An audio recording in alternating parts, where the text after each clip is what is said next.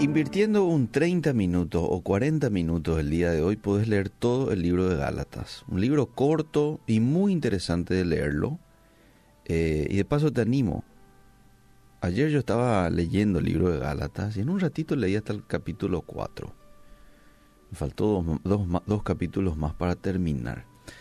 Y en este libro de Gálatas, el apóstol Pablo lo escribe en un contexto en el cual algunos judíos cristianos, lo llamaban también judaizantes, empezaron a desacreditar el mensaje del apóstol Pablo. ¿Por qué? Porque el mensaje del apóstol Pablo era de que somos libres de la ley.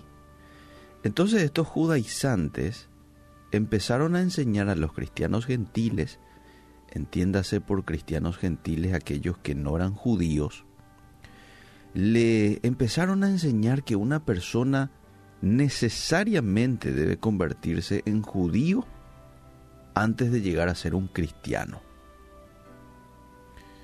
Entonces enseñaban que tenían otra vez que ser circuncidados, que tenían que seguir la ley mosaica, ¿verdad?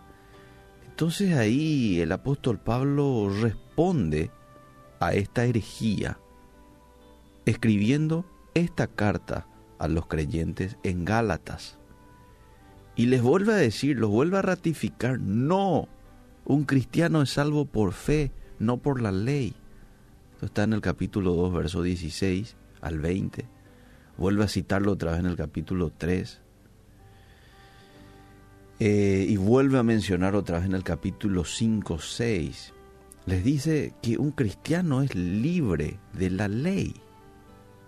Pero al final de la carta, en el capítulo 6, el apóstol Pablo da una serie de consejos finales a los cristianos.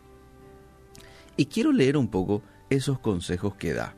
Le dice, si alguno fuere sorprendido en alguna falta, ustedes que son espirituales, restáurenle con espíritu de mansedumbre, considerándote a ti mismo, no seas que también seas tentado. Después le dice en el verso 2, sobrelleven los unos las cargas de los otros y así cumplan la ley de Cristo. El que se cree ser algo no siendo nada, a sí mismo se engaña.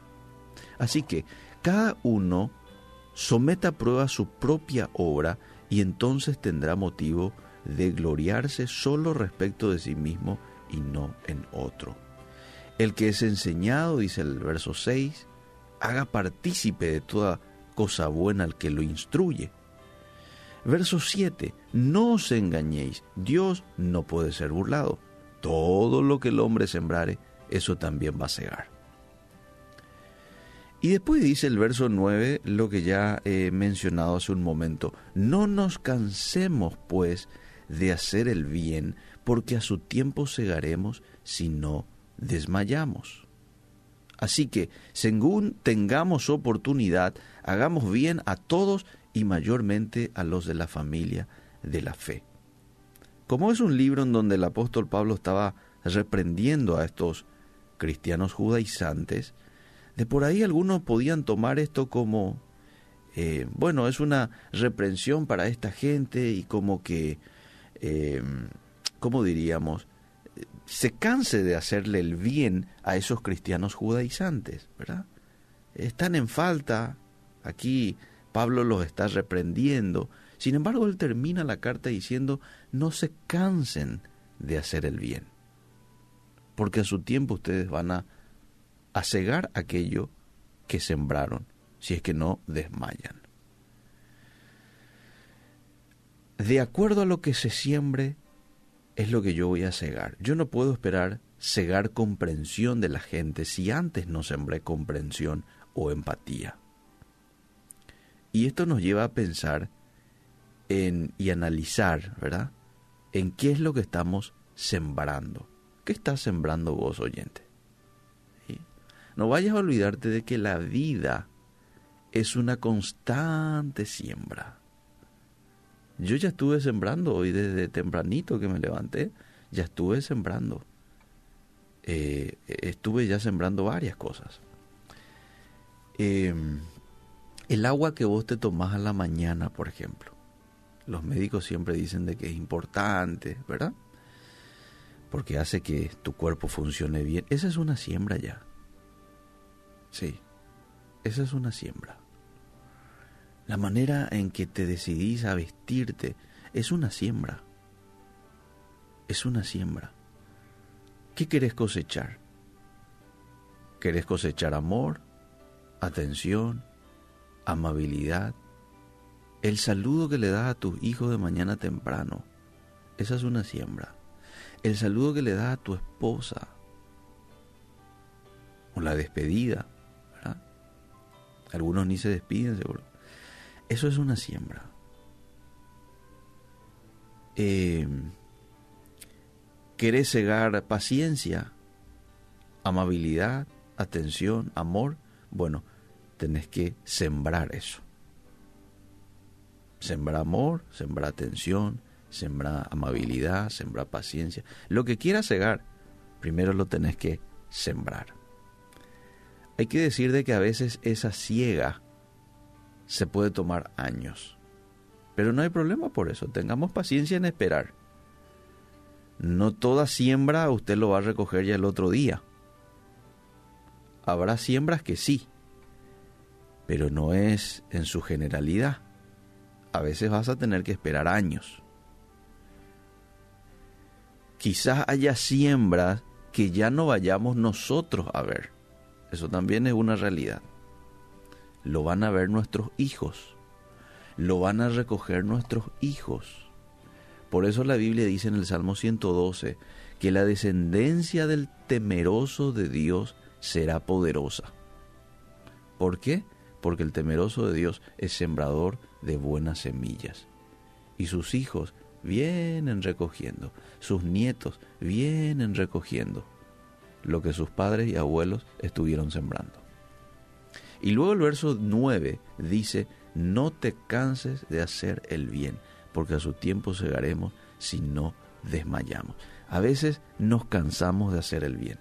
Vamos a ser sinceros. A veces decimos, no, pero quizás nadie, nadie valora, ¿verdad? O eh, a uno que, que siembra malas semillas, igual le va bien. Y yo que estoy procurando de sembrar buenas semillas, a veces paso por situaciones difíciles, a veces paso por aflicción. Ah, no vale la pena seguir con esto. Puede que esto pensemos. Pero qué oportuno es el consejo aquí del apóstol Pablo. No te vayas a cansar de hacer el bien. Una esposa puede que se canse de tratarle bien a su marido, y más cuando éste no valora. Sí, no te valora o no te trata de la misma manera que vos le estás tratando a él. Y puede que esta esposa llegue un momento en donde se canse. Bueno, a esa esposa hoy le recuerdo este texto. No te canses de hacer el bien. Seguí tratándole bien a tu marido. Aunque él no te valore. Unos hijos pueden cansarse de ser obedientes a sus padres, principalmente cuando ven que sus padres son incoherentes, dicen algo, hacen otra cosa. No hay algo que genere más rebeldía en unos hijos que ver padres incoherentes, que hablan muy bien, pero que no practican, que no hacen. Esto genera rebeldía en los hijos. Entonces esos hijos quizás vos sos uno de ellos que estás escuchando, esos hijos pueden cansarse de obedecerle a sus padres, de eh, destacar el trabajo de sus padres, de valorar, pueden cansarse.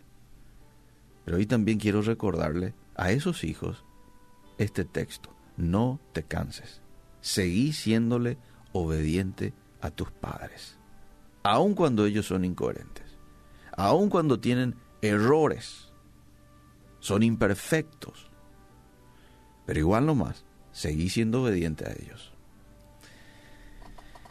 Eh, en esta mañana Dios nos dice a través de su palabra, y creo que es un poco el, el resumen de, este, de esta reflexión, no te canses de hacer el bien, porque la ciega está próxima.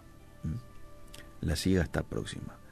A los empleados de una empresa, no te canses de sembrar semillas de fidelidad, de buen trabajo, de trabajo duro ahí donde el Señor te ha puesto. A los pastores, no te canses de servir al rebaño con amor, con paciencia, como para Dios y no para los hombres. No vayas a olvidarte de que nosotros no trabajamos para el hombre, nosotros trabajamos para Dios.